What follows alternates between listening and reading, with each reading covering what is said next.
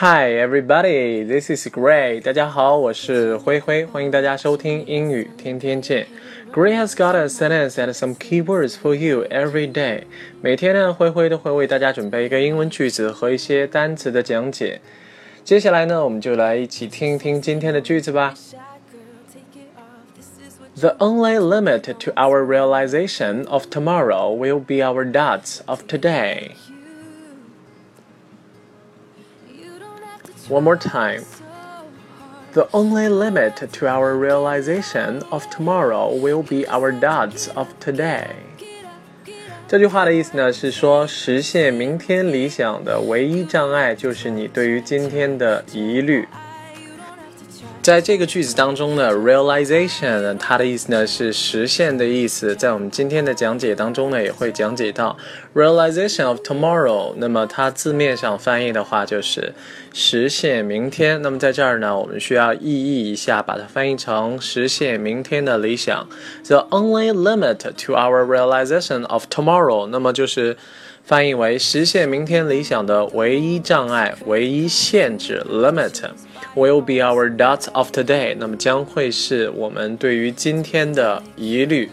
好的，下面呢，我们来做单词的讲解。首先呢，我们来讲解 limit，L I M I T，limit。那么首先呢，它作为名词呢，可以表示限制、限度或者说是上限。我们举一个例子，你每天想吃多少水果呢？没有限制，你能吃多少就吃多少吧。There is no limit to how much fruit you want to eat every day. One more time. There is no limit to how much fruit you want to eat every day. 每天想吃多少水果就吃多少水果，没有任何限制。There is no limit. 好，我们再来举一个例子。 不要开那么快，你必须把速度控制在限速以内。Don't drive so fast. You must keep within the speed limit. One more time. Don't drive so fast. You must keep within the speed limit. 好，在这个句子当中呢，speed limit 意思呢就是速度的限制，翻译成限速。好，再来举一个例子。 我们每个人都需要在人生的不同阶段打破自己的上限。We need to break the limit of ourselves during each period of life. One more time. We need to break the limit of ourselves during each period of life. 在句子当中呢，break the limit 意思呢就是打破限制。 而 during each period of time 意思呢，就是在人生的不同的阶段，period 表示时期或者说是阶段的意思。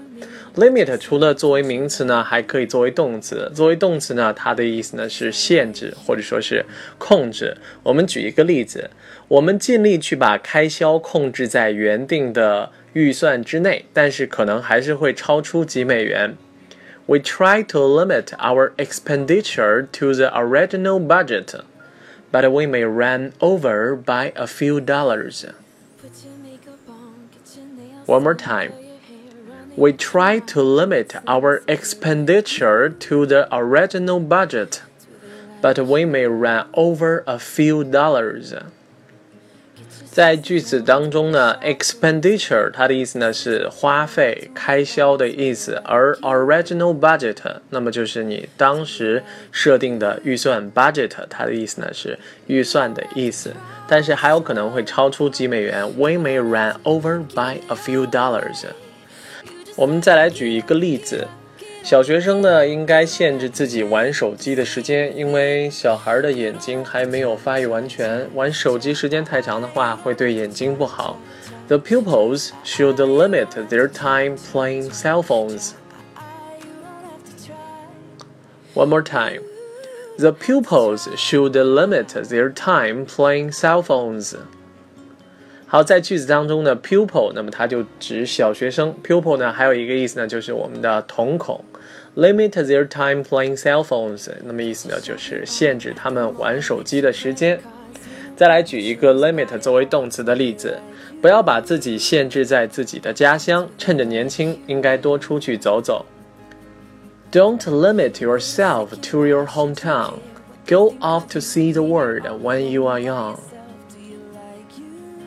One more time. Don't limit yourself to your hometown. Go off to see the world when you are young. 讲完了 limit，我们来讲一下 realization。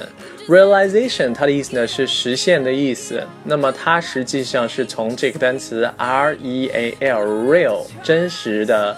这个单词演变而来的，real 它呢意思呢是真实的，而 realize r e a l i s e realize 那是把它变成真实的，那么意思呢就是实现，而 realization 呢刚好是 realize 的名词形式。首先呢，我们来讲一下 realization 吧。举一个例子，如果没有全社会的参与，实现现代化呢是不可能的。Without the participation of all society the realization of modernization is impossible. One more time. Without the participation of all society, the realization of modernization is impossible. 在句子当中，participation，那么它的意思是参与。The participation of society 意思呢就是社会的参与。 all society 全社会的参与。The realization of modernization is impossible. Modernization 意思呢就是现代化的意思。讲完了 realization，我们来讲一下它的动词形式，叫做 realize。realize 呢有两个意思，第一个呢它可以翻译为意识到，或者说是发现。我们举一个例子，很多人没有意识到这次经济衰退呢有多严重。Quite a few people don't realize how serious this recession has been. One more time. Quite a few people don't realize how serious this recession has been. 好，在句子当中呢，quite a few 它的意思呢不是一些，而是很多、不少的。 Quite a few people 意思呢是有不少人没有意识到 how serious this recession has been。Serious 是严重的，how serious 那意思呢就是有多严重，而 recession 它的意思呢是经济的衰退。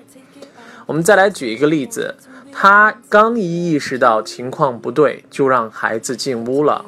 As soon as he realized something was wrong he told the kids to go back to house.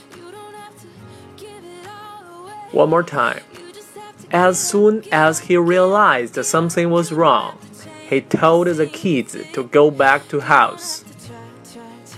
As soon as 这个短语呢，我们在之前的节目当中呢也有提到过，它的意思呢是一怎么样就怎么样。他一意识到情况不对，就让孩子进屋了。As soon as he realized something was wrong，好。 我们来讲一下 realize 它的第二个意思。realize 呢，除了表示意识到、发现之外呢，还可以表示实现，或者说是将什么什么变成现实。我们举一个例子，他最担心的事情呢，都变成了现实。All his worst fears were realized. One more time. All his worst fears were realized。在句子当中呢，worst 意思呢是最坏的、最严重的。那么 worst fears，那么就表示他最担心的、他最害怕的，全部都实现了。再来举一个例子，我们在电影当中呢，一般情况下会看到这样的场景：一个人快要死了，另外一个人就问他：“哎呀，你死之前还有没有什么梦想没有实现啊？” What dreams have you yet to realize before you die? One more time. What dreams have you yet to realize before you die? 好，在句子当中呢，yet 意思呢表示还的意思。What dreams have you yet to realize？那么就翻译成你还有什么梦想没有实现？Before you die，在你死之前。 最后再来举一个例子，在你实现梦想之前呢，有很多需要你克服的困难。 There are a lot of difficulties you need to solve before you realize your dream. One more time. There are a lot of difficulties you need to solve before you realize your dream. 在句子当中呢，realize your dream 呢就表示实现你的梦想。那么在你实现梦想之前呢，我们就说 before you realize your dream。好，我们再来看一下我们今天的句子。The only limit to our realization of tomorrow will be our doubts of today. 实现你明天理想的唯一障碍就是你对于今天的疑虑。好啦，我们今天的节目到这里就结束了，感谢大家的收听，我们明天再见，拜拜。I like you.